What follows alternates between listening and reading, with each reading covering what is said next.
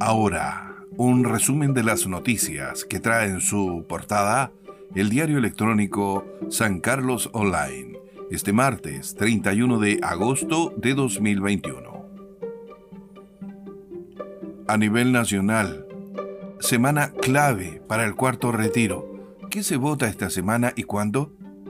La iniciativa será votada en la Comisión de Constitución de la Cámara Baja y, en caso de ser aprobada, pasará a su votación en la sala, donde necesita un quórum de dos tercios, dado que se trata de una reforma constitucional. Noticias del ámbito local. Alcalde, no conversó más con esta directiva de feriantes. Dijo que ha recibido denuncias de matonaje en la feria libre, por lo que el municipio intervendría para generar disciplina dentro de la feria, pensando en lo que viene, un tremendo proyecto. Arregló seguido el alcalde Gastón Suazo y de acuerdo con lo ocurrido aseguró que no conversará más con la actual directiva de la feria. Comillas, yo en lo personal repudio esta acción, no estoy para nada de acuerdo.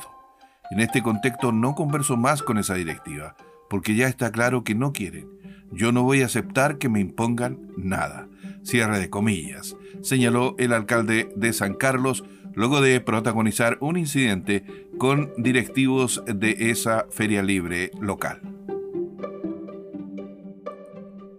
Detenido por agredir y amenazar de muerte a su pareja e hijo de cuatro años.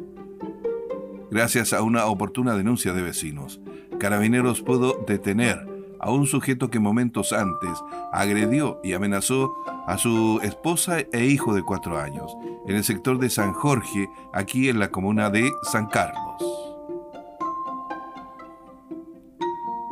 San Carlina lucha por mantener centro de rehabilitación en Haití.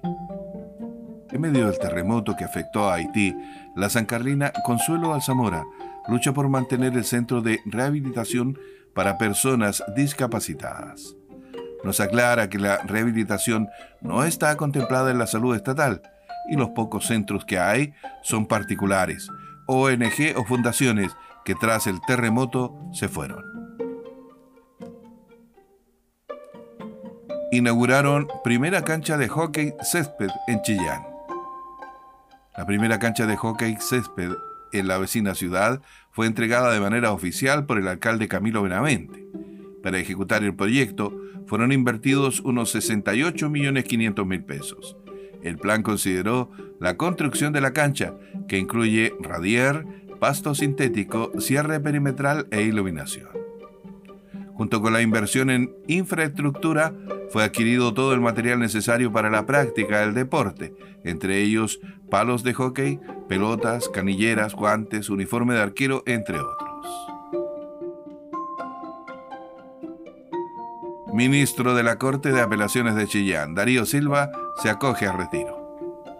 Tras cumplir 48 años en el Poder Judicial y 32 años en la Corte de Apelaciones de Chillán, el ministro Darío Silva Gundelach recibió una emotiva despedida por parte del Pleno y funcionarios del Tribunal de Alzada. Tras acogerse a retiro, al cumplir este lunes 30 de agosto 75 años, edad máxima para desempeñar funciones en la institución. Fin a este resumen de las noticias que trae en su portada el diario electrónico San Carlos Online este martes 31 de agosto de 2021.